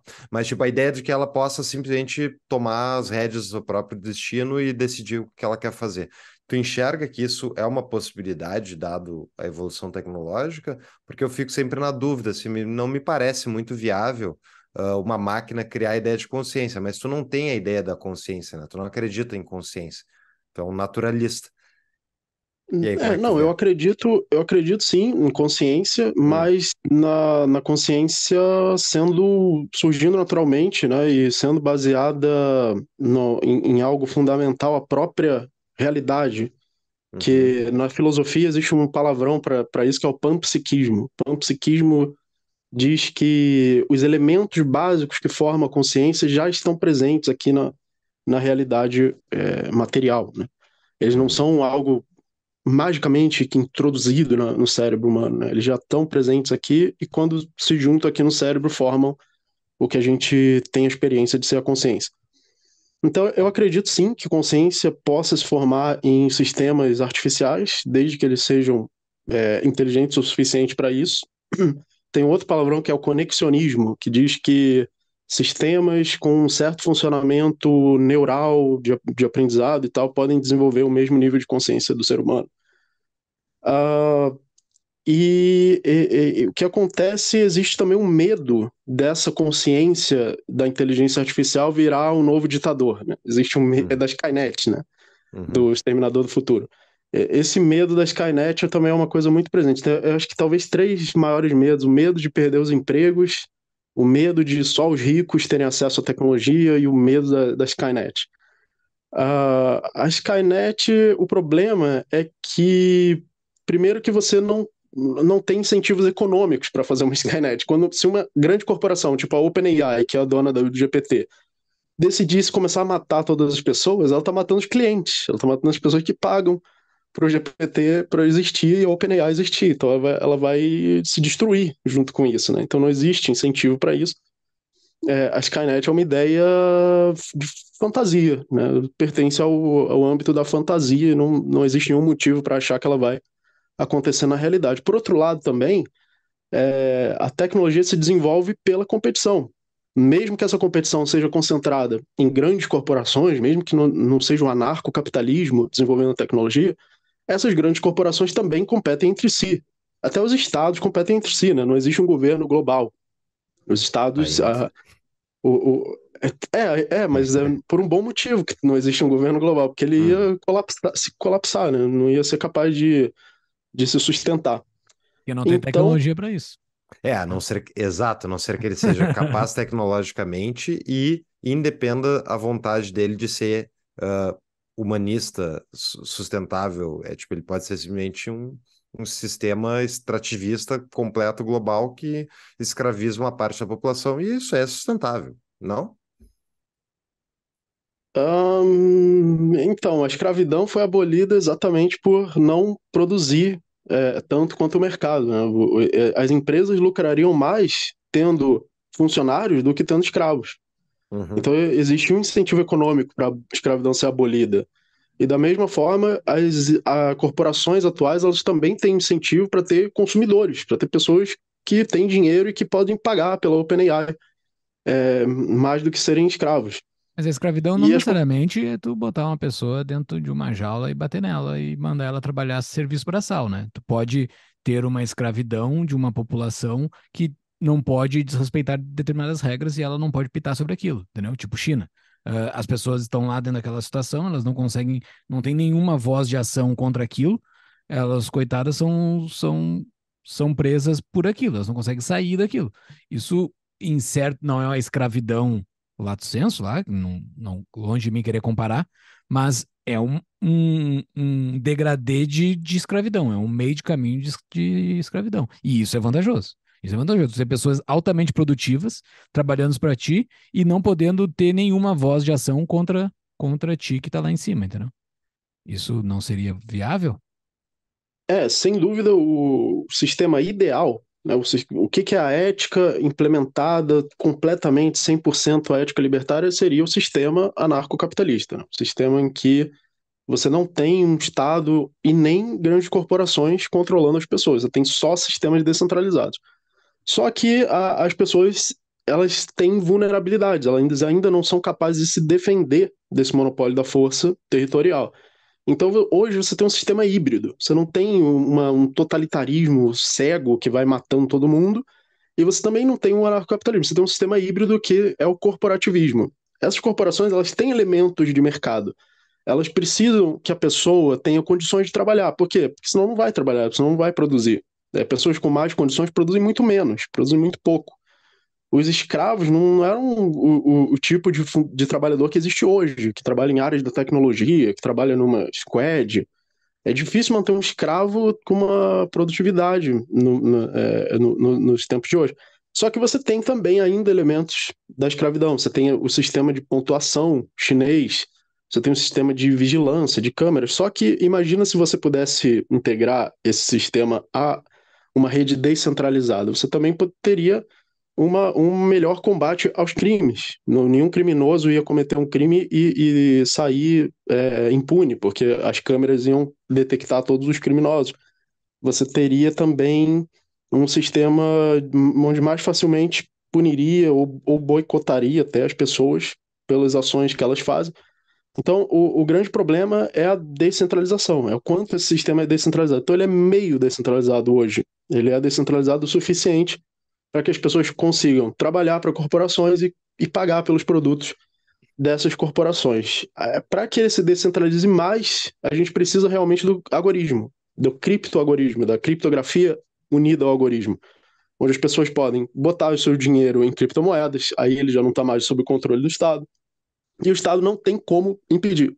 A questão não é, ah, por que o Estado permitiria isso? Ele não permite, ele não precisa permitir. O, o, o criptoalgoritmo passa por cima disso a criptografia te dá novas possibilidades de você colocar o seu dinheiro em criptomoedas, de você transformar uma empresa, o, o, sistema de controle de uma empresa ou de uma corporação em um sistema criptografado, por exemplo, com contratos inteligentes. Né? Contratos inteligentes são uma ideia muito interessante que surgiu nas redes descentralizadas e criptografadas, que surgiu, por exemplo, na Ethereum, onde você pode delegar decisões, ou, ou melhor, não, não necessariamente delegar, mas você pode fazer com que decisões tomadas dentro de uma empresa, ou contratos, ou trocas voluntárias, fiquem registradas e sejam automatizadas em blockchains, por exemplo. Então, é, é, essas, essas tecnologias vão ser adotadas, as tecnologias descentralizadas vão ser adotadas por corporações, não porque a corporação é boazinha, não porque a corporação é ANCAP, é libertária, mas sim porque ela quer lucro e essas tecnologias vão trazer mais eficiência. É uma corporação que usar essas tecnologias vai se tornar mais eficiente do que aquelas que não usarem. Então, por, por isso, por essa necessidade de eficiência, é que as corporações vão buscar tecnologias descentralizadoras. Por, por outro lado, essas tecnologias descentralizadoras vão trazer liberdade para os indivíduos. Então, por isso, por isso é que eu não vejo esse cenário de totalitarismo tecnológico porque essa, essa questão da descentralização está sempre presente nessa evolução.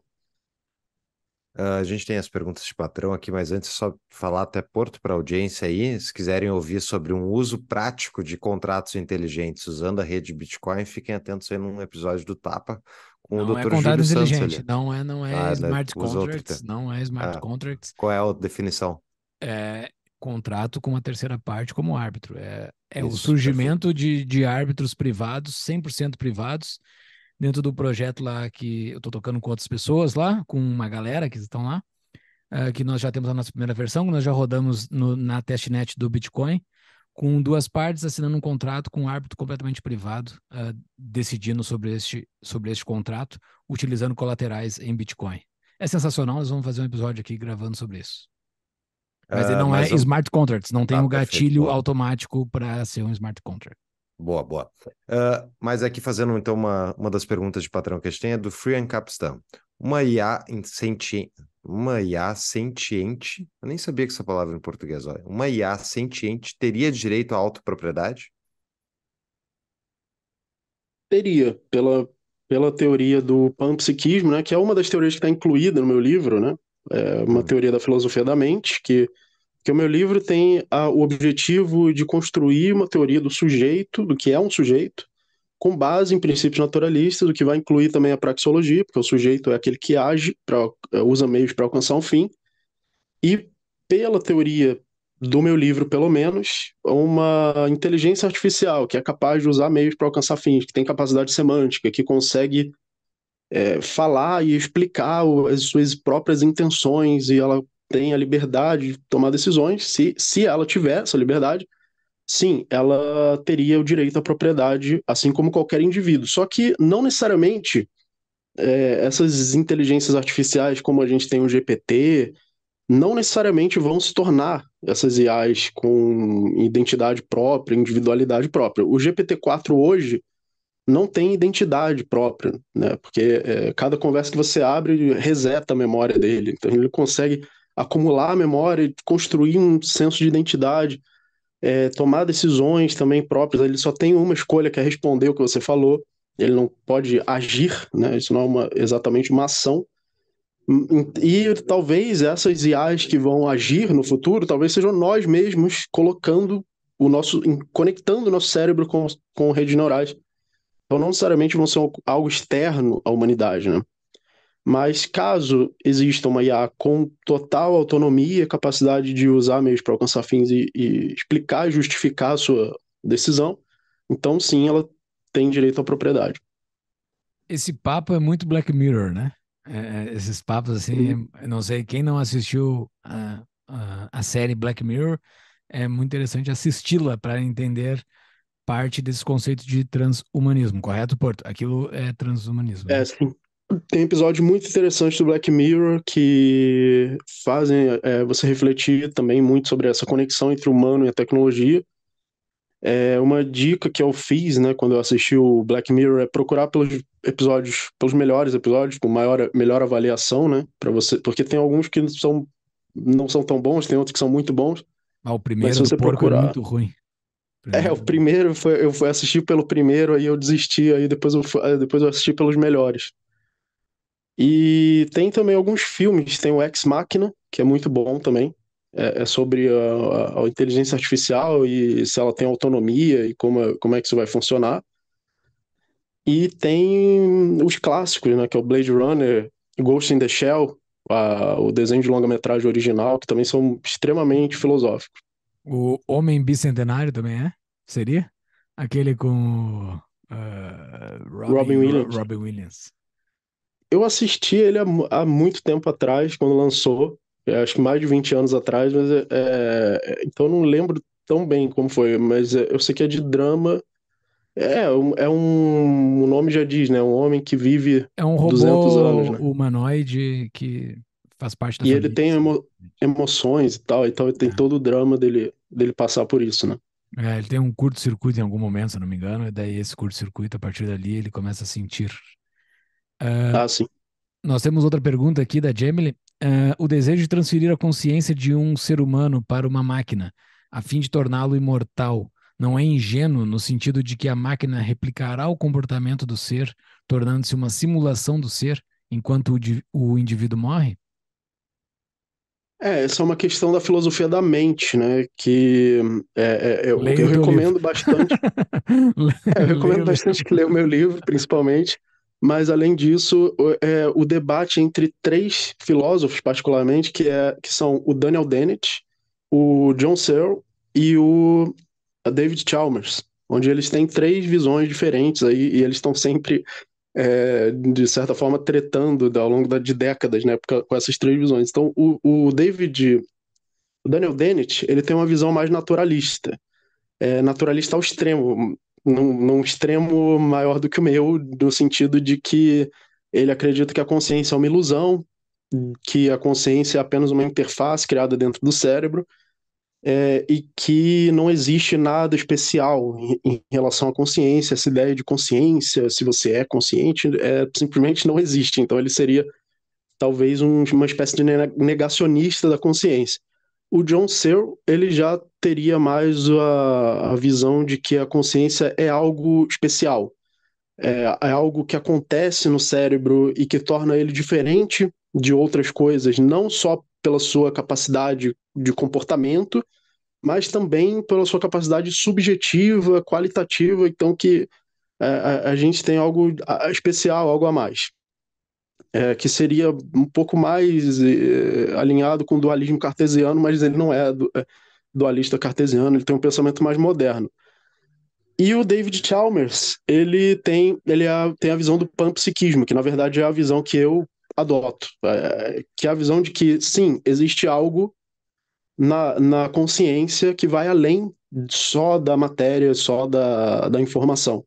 Só que esse algo que tem, que existe, digamos assim, de especial na consciência, ele já existe no- em tudo. Ele já existe na matéria inteira. Por isso, panpsiquismo, né? É, é pan significa tudo. É, é, os elementos básicos da consciência já estão presentes desde o Big Bang em toda a matéria. É, que é uma visão um pouco diferente. Então, esses três estão sempre Quase tretando. cristã, Um- quase cristã. É, eu não sei. É, Não quase cristã, praticamente isso. Jesus sofreu desde o início. Desde o início, por qualquer pessoa que já existiu ou que vai existir, Jesus já sofreu por elas. Por, por todas as É, almas. não né? sei, não sei se. É, num outro sentido da, de, Não, do- é que tudo já existiu desde sempre e tudo vai existir para sempre, entendeu?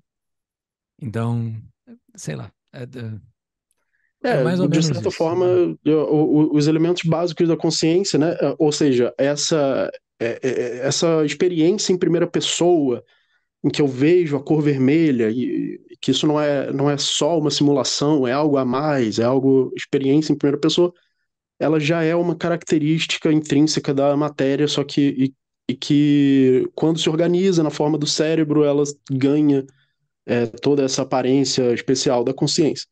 Então são, são três visões bem diferentes, mas vale a pena conferir para quem, te- quem tiver paciência de, de conferir esse debate entre os três, que eles vêm há décadas, um, ca- cada um dos, dos três atacando os outros dois, falando, não, que absurdo vocês estão falando. Tu manda um link depois eu coloco nas notas do episódio, pode ser algum vídeo, pode ser? Eles discutem por livros? Eles vão lançando livros, um discutindo com o outro, ou é artigos? Como é que é? Por, artigos e, e também por livros, e também às vezes em, em palestras eles dão, fazem algumas observações, né? Ah, esse cara fala os absurdos, tal e tal. E, e, e os três são muito voltados para a filosofia da mente. Então eles eles estão sempre tretando. O, o Ray Kurzweil também participou um pouco desse debate. Também interagiu um pouco, né? Porque o Ray Kurzweil é, ele é mais ligado ao transhumanismo. Mas ele entra também nessa questão da filosofia da mente, porque surge nessas questões. Né? Os robôs vão ser, conscientes, máquinas vão ser conscientes, ou vão ser apenas uma simulação. E ele, é claro que, como ele é um proponente muito otimista da- do transhumanismo, ele acredita que sim, que os IAs ou seres humanos conectados a IAs vão ser tão conscientes quanto os seres humanos naturais. Bom, se tiver alguma recomendação de material o pessoal consumir, manda que eu coloco nas notas. E tem a última sim, pergunta Tá. Última pergunta aqui do uh, Leonardo, vou terminar com uma polêmica aí, Porto. Vamos lá. Por que alguns anarcocapitalistas que já entenderam o problema do sistema financeiro, já conhecem a escola austríaca, já leram Karl Menger e sabem que dinheiro é aquele produto com maior vendabilidade, ou seja, o vencedor leva tudo. Já viu como a prata foi eliminada pelo ouro assim que conseguiram lastrear papel em ouro, ainda defende outras criptomoedas, como por exemplo a Nano não foi uma provocação, é uma pergunta honesta, eu juro que eu não consigo entender. Sim, sim, entendi. É, existe essa questão da moeda mais adotada tender a sugar todo o valor. Não é verdade, em primeiro lugar, que o, que o, a, o ouro acabou com o valor da prata, né? A prata ela continua sendo usada para pequenas transações, porque você para você levar uma quantidade de ouro para o mercado para fazer só para comprar um pão, você teria que levar um grão de ouro. Não tem como você. Você ia perder esse grão de ouro, ia cair no chão, você não ia achar mais. Então se usava prata para pequenas transações, mas é, isso para uma limitação do ouro, né? Eu acho que o fato de se defender outras moedas, inclusive eu defendo a Nano particularmente, é porque ela é superior, tecnicamente superior. É, no sentido de que ela tem, não tem custo de transação, o, enquanto o Bitcoin tem o custo porque você tem que pagar o minerador é, para fazer o proof of work, né, que é quanto mais é, trabalho computacional ele faz, mais ele garante a segurança da moeda. Então existe o proof of stake, onde você é, é a mesma coisa, só que sem precisar do trabalho computacional. Claro, os defensores do proof of work não vão concordar que é a mesma coisa, né? Mas, hum, mas é, é o mesmo resultado. E, e ela é instantânea e não tem inflação nenhuma, não, não se geram novas moedas. Então, simplesmente, a gente tem a teoria monetária, tá? a moeda forte tem as características X, Y, Z, etc. Qual dessas criptomoedas existentes tem essas características? Essa, a Nano. Na minha opinião, é a Nano.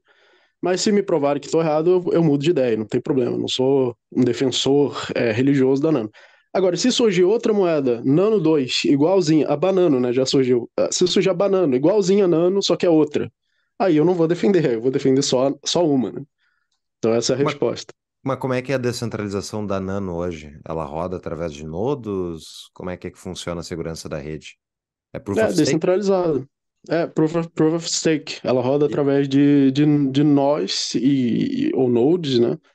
E o incentivo para você manter esse nó rodando é que quanto mais moedas você tem, mais você garante a segurança da rede. E se você não, e se ninguém garantir, você vai perder todo o dinheiro que você tem investido lá, né? Então, quanto mais você tem investido, mais incentivo você tem de rodar o, o nó, que é só deixar um computador lá rodando. Uhum. E tem muitos nós hoje? Não tenho acompanhado. Da última vez que eu vi, tem, tinha, não tinha nenhum motivo para se preocupar. Tá, beleza. Muito bem, então, pô, belo papo, papo diferente aí, um papo que a gente não fala muito, Júlio. Tem comentário? Não, só para falar sobre a correlação do ouro e prata também, né? É, eles têm uma flutuação, mas a, a, prata nunca deixou de valer. A prata vale ainda hoje, ela tem um percentual sobre o ouro abaixo, ela vale menos do que o ouro, mas ela tem uma ela flutua esse ratio entre, entre prata e ouro, mas é basicamente dentro de um dentro de um range ali que não muda muito, entendeu? Então assim, uh, eu acho que a resposta do Porto faz bastante sentido, porque é são coisas para coisas distintas, né? São coisas que existem. Tem, tem também, também essa questão de moedas se especializarem em, em utilidades distintas, né? É, existem blockchains que podem ser usadas para até como redes sociais, até para transmitir vídeos, até para transmitir mensagens outras podem ser usadas para contratos inteligentes. Então, eu não tenho todo o conhecimento possível do mercado, como dizia o Hayek, né? O, conhecimento está disperso. Eu não sei tudo que o mercado precisa fazer com, com blockchains e talvez ele precise de várias blockchains para funções diferentes, né? Mas especificamente na função de moeda, concordo que uma moeda só é, é melhor do que mais de uma. Mas eu, eu é, que a, a, moeda que hoje tem a maior concentração de capital não é, na minha opinião, a, a moeda mais é, perfeita, digamos assim. Uhum. É, eu só vejo uma, tem uma certa, um certo ceticismo em relação ao uso de outras blockchains, porque embora tu possa ter tecnologias úteis nessas blockchains, e de fato existem várias blockchains que têm utilidades que o Bitcoin não tem, uh, eu não vejo por que, que as pessoas deveriam deixar estoques de capital acumulado nessas blockchains, presumindo uma preservação de valor, sendo que existe uma com mais efeito de rede, com uma descentralização econômica comprovada, e que é o Bitcoin, obviamente, eu estou falando, que, ao meu ver, tem um incentivo enorme das pessoas. Ó, vou guardar dinheiro aonde? Eu até posso usar a, o Ethereum para transferir, por exemplo, USDT, né? Tether. Mas eu não vou deixar meus estoques em Ethereum, vou deixar meus estoques em Bitcoin, por exemplo. É, existe a questão de, de diversificar investimentos, existe a questão de lidar com riscos, né? Então, algo que tem um risco muito grande não é provavelmente. Eu não vou recomendar nada para ninguém, né? É, de, em questão de, de como investir seu dinheiro, mas pode, pode ser recomendado por alguém que você não deixe o, o muito capital acumulado em algo muito arriscado, né? O que você divida os riscos. É, e aí, como você vai dividir? Se você vai dividir em ações e em outro tipo de investimento, aí é, cada um deve ter sua, sua, própria, sua própria técnica de investimento, né? Mas eu não não recomendo nada e inclusive não recomendo que você deixe todo o seu dinheiro em nano ou em qualquer criptomoeda.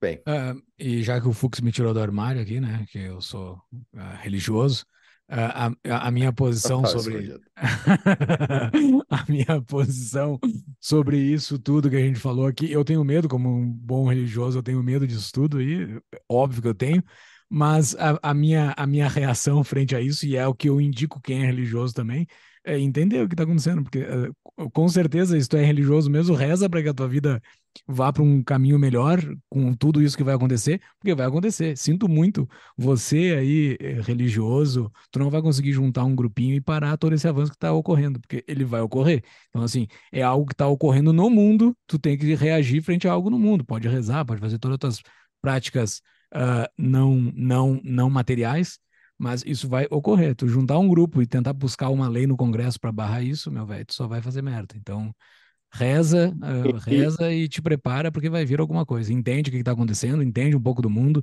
vê direito o que, que é isso que está acontecendo, uh, porque não tem o que fazer. É, e de certa forma eu não tô contra o, a, a, o, mesmo eu apoiando essa evolução tecnológica, que também é inevitável, mesmo que eu não apoiasse, né? é, não acho que eu esteja contra os religiosos. Eu estou a favor da liberdade do indivíduo continuar tendo sua autonomia, sua liberdade. A religião cristã, por exemplo, valoriza o livre-arbítrio, em que cada um decida livremente também. E eu acredito que a tecnologia não vai afetar a liberdade de, de decisão né, do ser humano. A gente vai poder continuar usando toda essa tecnologia. Quem for religioso vai poder usar essa tecnologia para é, continuar sendo e para continuar decidindo livremente é, pela sua religião. É, é, e se não acontecer isso, se existir um totalitarismo de algum tipo, alguma, alguma tragédia, eu, vai ser uma tragédia para todo mundo, não só para os religiosos. Perfeito. A dica de livro, eu quero te pedir, Porto, o teu livro, quando sair, vai estar nas notas desse episódio, podem procurar nas notas, mas enquanto isso, dá outra coisa para o pessoal ler e, por favor, as tuas redes sociais e considerações finais. Sim, beleza. É, eu vou é, eu vou recomendar o livro do Ray Kurzweil, da A Singularidade Está Próxima, que ele fala bastante sobre essa evolução tecnológica, inteligência artificial. É um livro antigo, inclusive, mas não parece que é antigo, parece que é bem atual.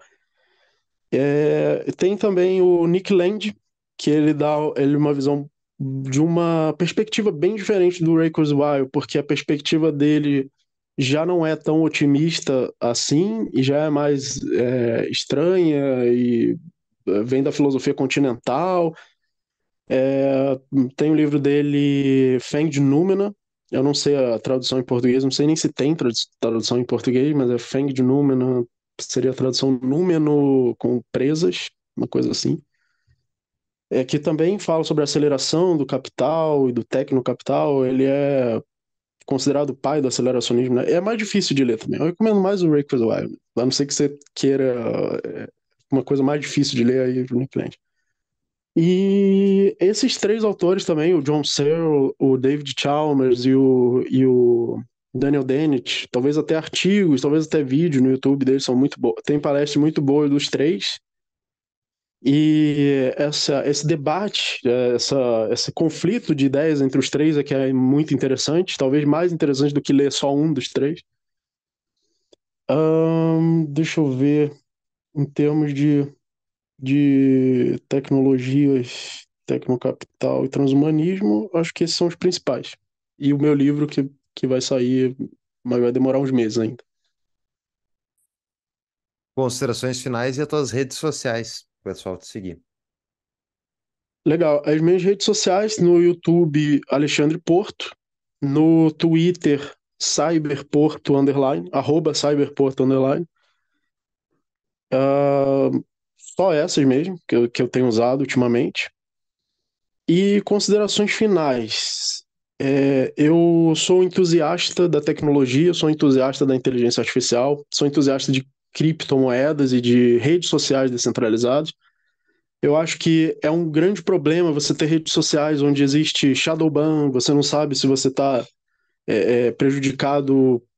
Né, o Elon Musk, depois que ele comprou o Twitter, ele disse que encontrava um monte de contas banidas ali no código, que o, desenvolvedor ia lá e botava essa pessoa aqui vai ter menos acesso. E aí ele, eles foram desfazendo tudo isso e contas que estavam esquecidas ali começaram a ganhar milhões de acessos. Então, isso é uma manipulação centralizada da comunicação que é muito triste, muito lamentável. E redes sociais descentralizadas, baseadas em blockchains ou baseadas em criptografia, vão acabar com isso. Eu é, espero que vão acabar com isso eventualmente.